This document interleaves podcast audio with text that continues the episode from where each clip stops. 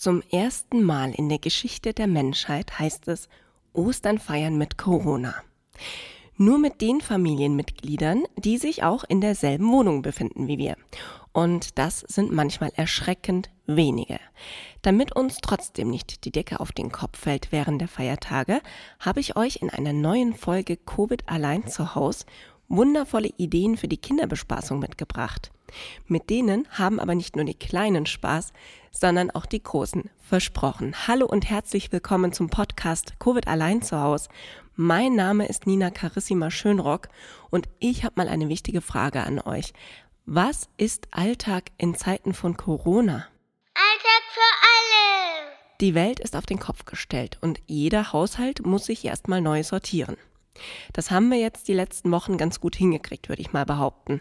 Aber für das Leben mit Kindern bedeutet dieses Umsortieren, plötzlich läuft der Fernseher auch mal tagsüber, die Essenswünsche verlieren mittlerweile an Extravaganz, die Zimmer im Haus, die gleichen sich optisch aneinander an, ja, weshalb es immer gut ist, mal im Hinterkopf zu behalten, wo sich die Toilette früher mal befand. Und an der Klotür hängt draußen ein Zettel, auf dem steht, die Antwort auf deine Frage lautet, und darunter finden sich dann mögliche Antworten zum Abreißen. Bei uns steht da dann in der Wäsche zum Beispiel. Oder auch, ich weiß noch nicht, was es heute zum Mittag gibt. Oder dort, wo du es zuletzt hingelegt hast.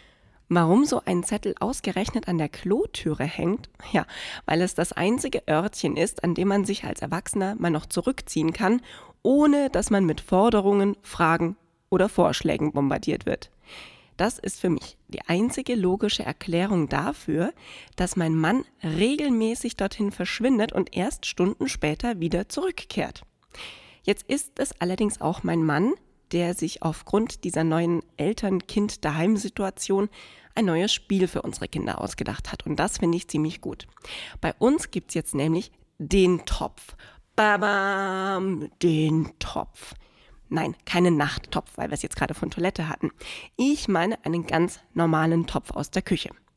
In diesem Topf befindet sich das Lebenswerk meines Mannes. In einer ziemlich kuriosen nächtlichen Aktion hat er nämlich gefühlt 100 Dinge aufgeschrieben, die unsere Kinder beschäftigen. Dabei ist äh, durchaus Vielfalt geboten, würde ich sagen. Von Pflichten bis hin zu reinen Spaßangelegenheiten. Was findet sich da alles drauf? Hm, Zimmer aufräumen, Hörspiel hören, eine Folge was auch immer auf Netflix schauen, Spülmaschine einräumen, Wäsche sortieren, Bett machen, Fahrrad fahren, Blumen gießen, Kresseköpfe basteln, Kresseköpfe basteln und, und, und. Und diese Reihe, die könnte ich ja jetzt unendlich fortsetzen. Und genau das, das hat mein Mann auch gemacht.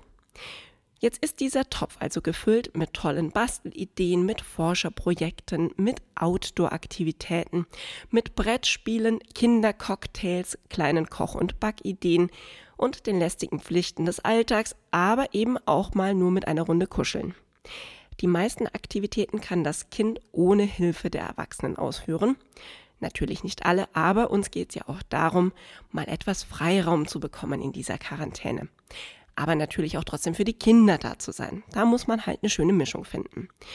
Wir wollen halt eben nicht jede einzelne Minute des Tages als Vollzeitbespaßungsprogramm dienen und dafür ist der Topf, der Topf, der Topf, der Topf eine ganz tolle Beschäftigungsmöglichkeit. Ist das Kind also mal wieder an dem Punkt, dass es nicht weiß, was es mit sich anfangen soll, dann darf es einen Zettel aus dem Topf ziehen.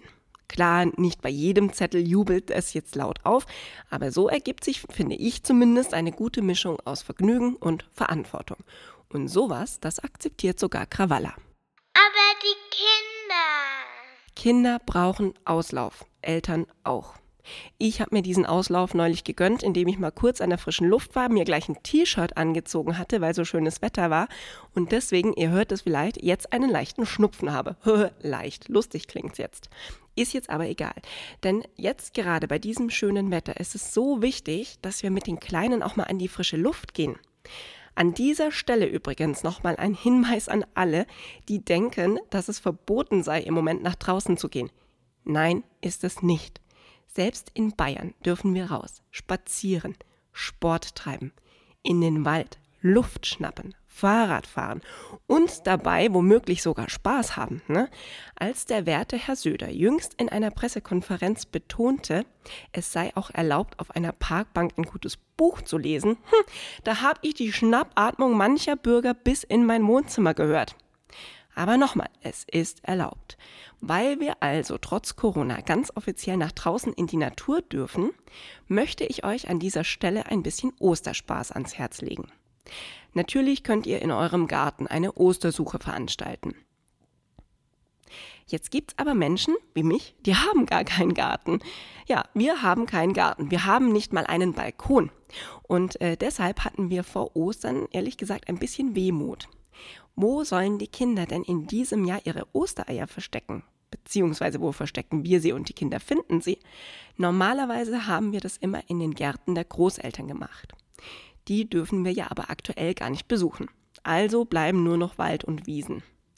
Dort lässt sich eine Ostereiersuche aber nur bedingt vorbereiten. Wer fährt denn irgendwo hin und versteckt die Eier? Und was, wenn wir sie selbst niemals mehr wiederfinden? Hm. Das war uns alles in diesem Jahr viel zu kompliziert.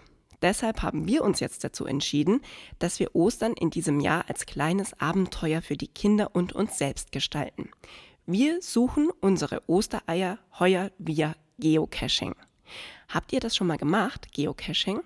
Das ist eine ziemlich famose Sache. Mein Cousin hat mich da vor vielen Jahren mal drauf gebracht und ich muss sagen, es ist ein wahnsinniger Spaß. Man könnte sagen, Geocaching ist die größte Schatzsuche der Welt.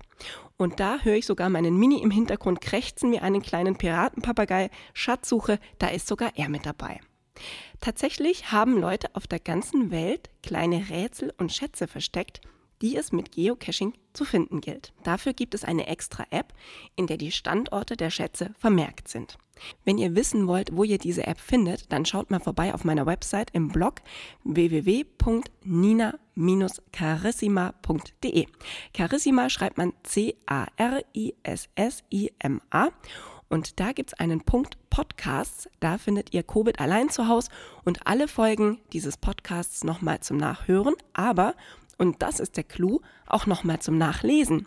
Denn alle Empfehlungen, die ich euch hier gebe, die verlinke ich euch dort nochmal, damit ihr das alles in einer sauberen Übersicht auch nochmal findet, zum Nachstöbern und Spaß haben. Dann habt ihr diese Geocaching-App also runtergeladen. Und vor Ort seid ihr trotzdem, auch wenn ihr euch einen Standort der Schätze ausgesucht habt, immer noch schwer damit beschäftigt, genau diese Schätze überhaupt zu finden. Die sind nämlich in den allermeisten Fällen verdammt gut versteckt. Löst ihr vor Ort ein Rätsel oder findet den Schatz, dann könnt ihr das in dieser App vermerken und eure Caches quasi sammeln. Wie in so einem Stickeralbum.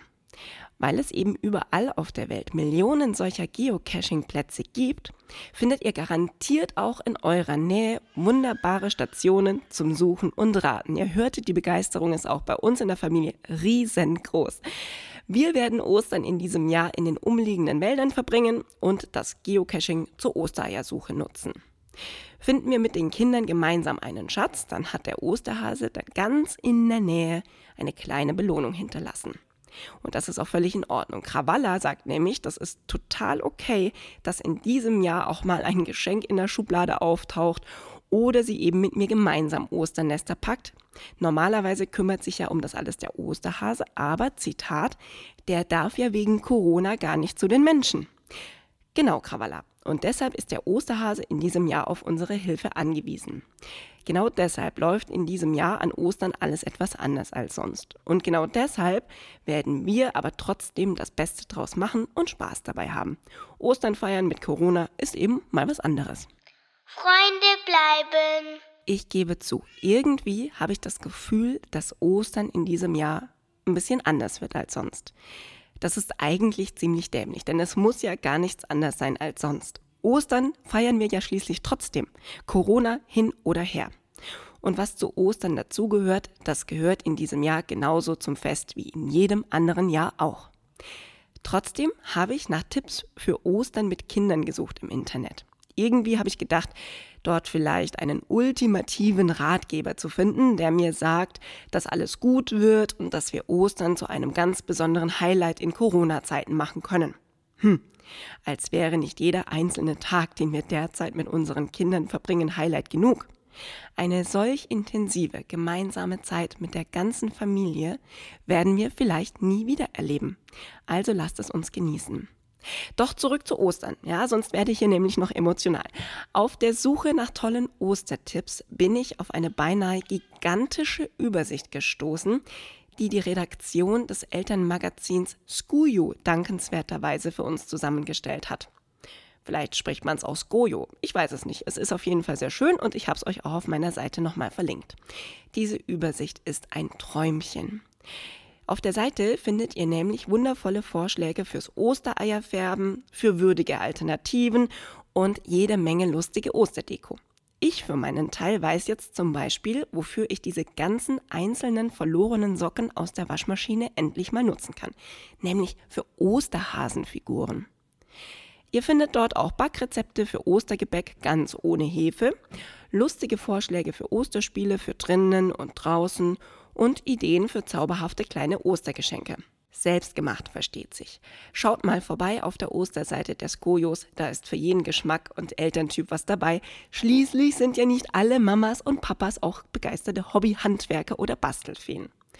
Und jetzt erzählt mir mal, wie macht ihr das dieses Jahr an Ostern? Überhaupt, wie erlebt ihr eure Corona-Ferien? Welche Tricks habt ihr für euren Alltag bereits entdeckt und was macht euer Leben derzeit leichter? Teilt eure Erfahrung gern mit mir, schreibt mir eine E-Mail, hinterlasst einen Kommentar auf meiner Website oder auf meiner Facebook-Seite oder auch sehr, sehr gerne bei Instagram. Nina Carissima Schönrock müsst ihr da nur eingeben, dann findet ihr mich auch schon.